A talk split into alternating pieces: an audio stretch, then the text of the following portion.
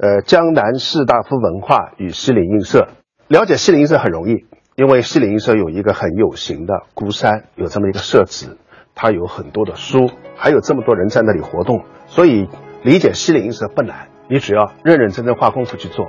但是要理解江南士大夫文化，会觉得有一点难，因为它比较抽象。那么我们现在把这两个概念放在一起，其实就是想讨论一下，就是为什么这个西泠印社它会有一百年的历史。它能够持续百年，这一百年里面风云变幻，这个可以有足够的理由让西泠印社中断，让西泠印社夭折的理由非常多。但是为什么他会坚持下来，而且横跨了五六代人？我这一代人和吴昌硕这一代人面都没见过，没也没有任何各种各样的关系。为什么五六代人会坚持这个一百年？其实当时和西泠印社齐名的还有一个很有名的一个革命的社团，叫做南社。可是南社二十年就停止了。那么因此呢，就是一个社团，它如果仅仅靠它的物质，仅仅靠它的人物的活动，它要持续一百年，它一定会有一个精神的维系。就像我们现在所说的这种信仰，它如果没有这个信仰，持续不了那么长时间。所以我们在。一开始的时候，先加一个引子，就是想讨论一下，这个西泠印社，它之所以持续百年，它一定会有一个信仰在其中，几代人的血液里面，他的精神、他的思想里面，都在起比较重要的作用。那么，我们根据自己的研究，就觉得在这个整个的一百年里面，我们能够非常明显的感觉到江南地域的。他的士大夫文化的这样的一种精神，贯穿在这个西泠印社一百年之中。那么西泠印社后面是我们要说的一个重点啊，呃，但是在这个中间，我们比较多的要先讨论这个江南士大夫文化到底是个什么，它到底是个什么东西？比如说，我们可不可以在北京来讲士大夫文化？很难，因为北京它是一个皇城根下啊，它是一个官僚和帝王文化集中的地方。它肯定不是士大夫文化的最好的一个归类。比如说上海，它算不算是可以总结为士大夫文化？其实上海古代有华亭啊，有松江，都有很好的画派。但是上海它在基本面上，它是一个商贸为中心的，你也很难说在这个地方有一个有始有终、脉络非常清晰的士大夫文化。只有像在苏州和杭州这样的地方。当时江南富庶之地，它有这个士大夫文化这个沉传延续的可能。但是这个沉传和延续的可能，为什么会在杭州、在西泠印社？我们特别提，就是你在整个的江南的地区，你会发现有很多士大夫文化的印记，但是你找不到一个这样的样本，一百年持续不断。换句话说，现在的安徽、现在的江西啊、现在的江苏、浙江，其实你都可以找到有很多。或多或少的这个江南士大夫文化的印记，但是你很难在其他地方找到一个像西泠印社这样的样本，他就公开打出旗旗号，我就是讲江南士大夫文化的。这个是我们可以用江南士大夫文化为西泠印社来点题，也可以用西泠印社的一百年的历史来印证江南士大夫文化的价值。就是它的，就是它正好有这样的一个非常活生生的。就在我们身边的这么一个载体，这个载体是我们今天讨论西泠印社的一个最重要的一个灵魂。那么江南士大夫文化在西泠印社里面，它其实具体的反映出什么？哪些品质？文化是一个很抽象的概念，它的品质到底是哪些？那我觉得士大夫文化它的面很多啊，面很多。其实我们很难用一个西泠印社把所有士大夫文化的这个内涵全部都一网打尽。全部都囊括殆尽，但是我们可以从这个一百年的历史里面啊，到了明年是一百十周年，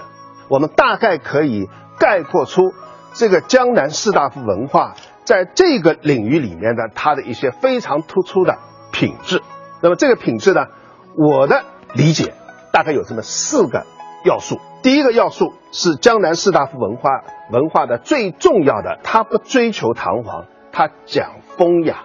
这是他的第一个要素啊，风雅，他讲究品质，讲究雅致，讲究风范。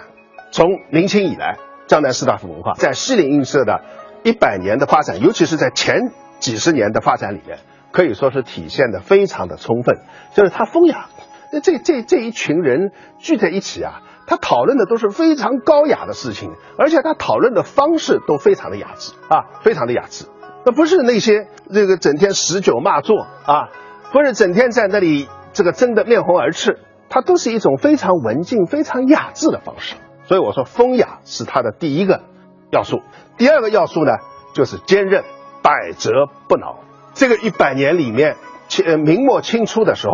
啊，这个这个清朝的这个军，清代清朝的这个军队，啊，打进江南的时候，那是发生过多少惊天动地的大事啊！啊，呃，这个扬州十日、嘉定三屠，都是杀人的勾当。但是在那个时候的江南的士大夫文人，我对抗打不过你了，我就。避开，但是我肯定不和你合作。我哪怕是个个人，我也不和你合作。他是这样的一种这个坚韧的方式，他不激烈的对抗，但是他非常的坚定。我就是这个信仰，我不和你合作，就是不和你合作。我不和你合作，不等于我要和你打得头破血流，你死我活。但是我就是不合作。哎，这个是一种坚韧的方式。那么这个是指对对手，对于自己的从事的事业呢，非常的坚定。遇到千难万险，我一定达到目标，我一定达到目标。所以这个是一个这个坚韧，我觉得是他的第二个特点。他很少会为利诱、会被威逼而改变主意。一个信仰一旦成立了以后，终身不渝，这个是坚韧。第三个呢要素呢是沉潜，沉下去，不张扬啊，不哗众取宠。不在那里整天吊大家胃口，他是非常稳健、潜下心去、专心致志做一件很可能周边的人认为没有意义的事情，但是他认为自己认为有意义，他就非常沉潜的会做下去，从不张扬啊，从不张扬。所以这个是呃第三个要素，还有第四个要素，就是我觉得更特别具有江南的意蕴的，就是他的温润，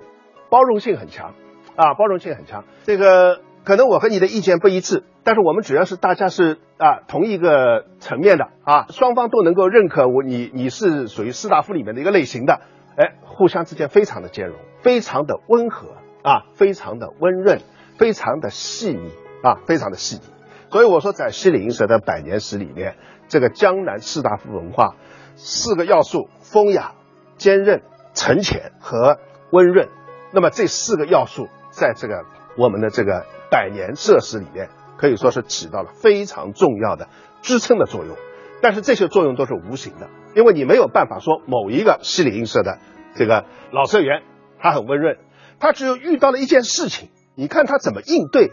看他面对一个挫折，面对一个打击，他是如何的以什么样的态度来对待的，这个时候你才能判断他的坚韧，你才能判断他的风雅，你才能判断他的沉潜，你才能判断。所以，他这个四个要素，它是跟着这个不断发生的事情、不断应对的态度和这个着力点，慢慢的开始感受到。所以我们对于这个风雅、坚韧、沉潜和温润这个四个要素，作为江南文人士大夫的文化的一个重要的啊一个标志性的这样的一些概念。我们先要有个把握，有了这样的把握，再来解读这个一百年的西陵，百年西陵的历史，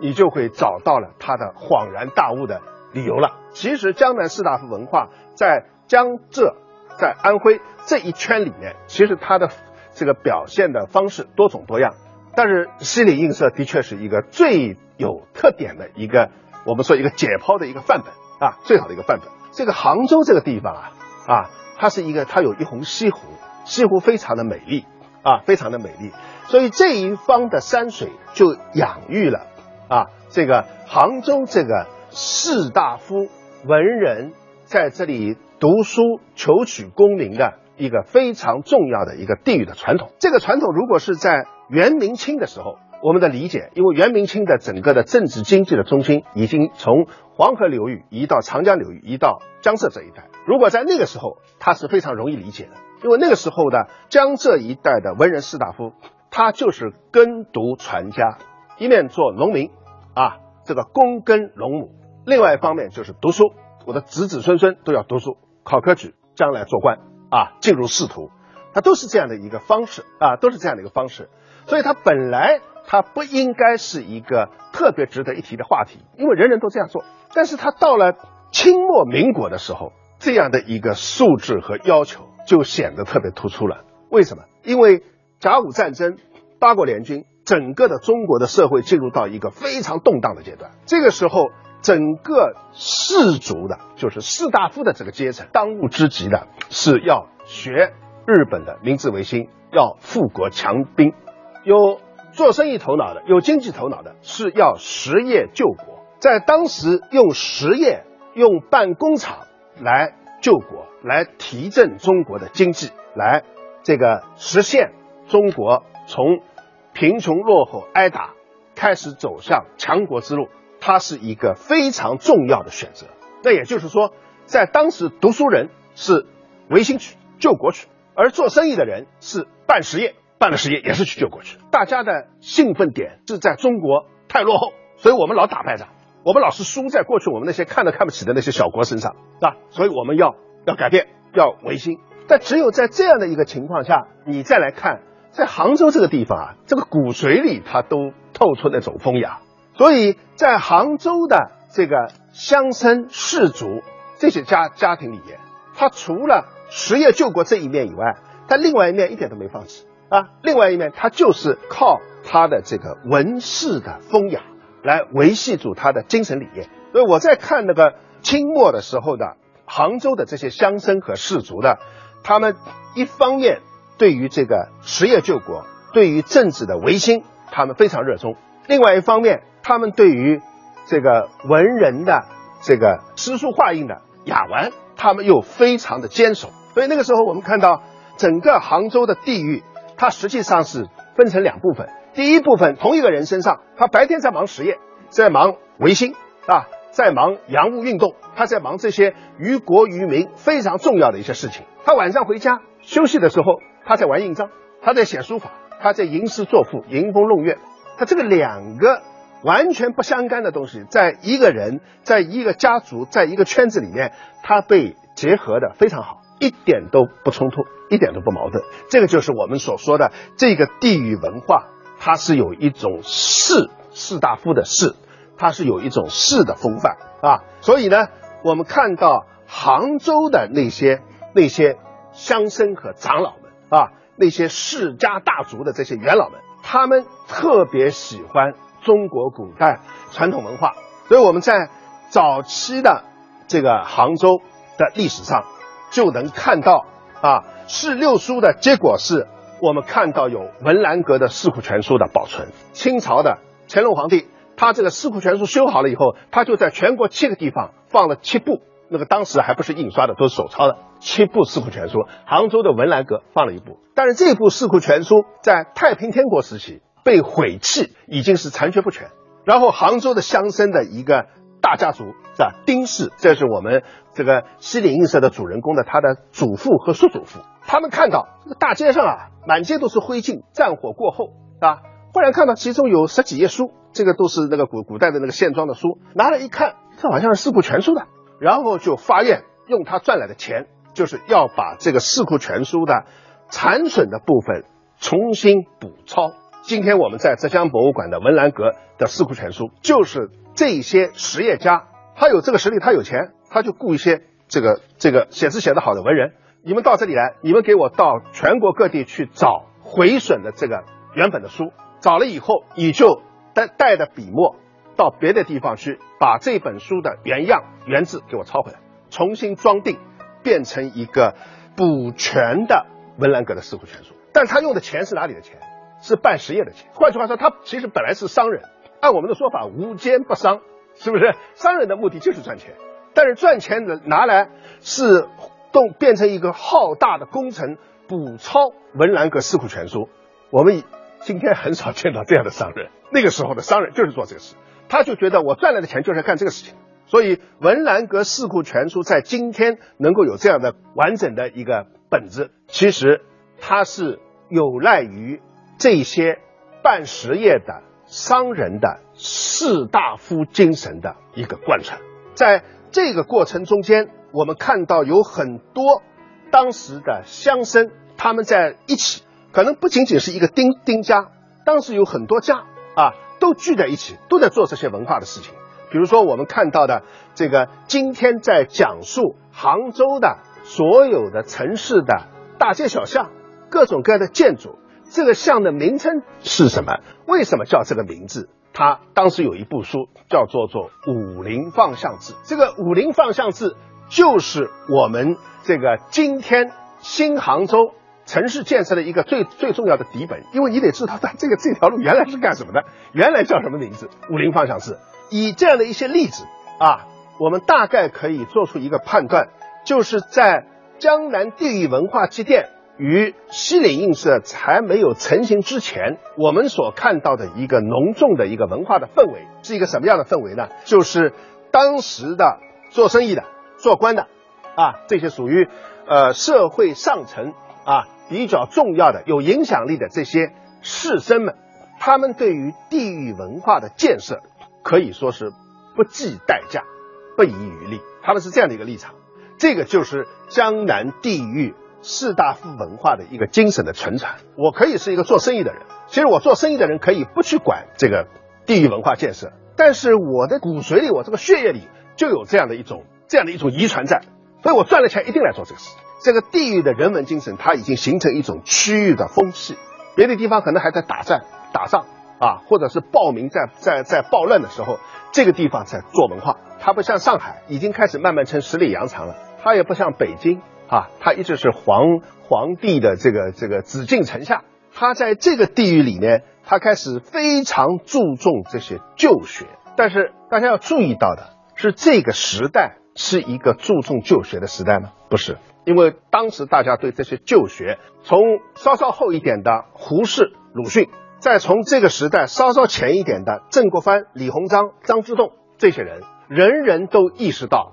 这个旧学是要改变了，不改变中国是永远是屈辱，永远是挨打，要不然就不会去做这个洋务运动了啊，就不会去做洋务运动了。但是恰恰是在这个领域里面，大家都非常关注的，恰恰是这些旧学。所以我觉得当时的杭州的文化的类型，如果要按我们今天啊。呃，一百年以后我们去看它的话，它其实是非常的不识时务的。它实际上和这个当时的这个文化的潮流是逆向而行的。文化潮流是要维新、要洋务运动、要改革，而这个时候的杭州的这个乡绅啊，官僚乡绅，他在做的是一件你们大家都扔掉的垃圾，我把它捡起来当宝贝，那是这样的一个关系啊，这样一个关系。然后再缩小到地域的这个我们这个聚焦点。那就是篆刻。其实，在当时的篆刻啊，呃，跟我们今天的篆刻的概念不一样。过去的篆刻并不注重某一个篆刻家怎么刻，也就是我们今天说的创作实践。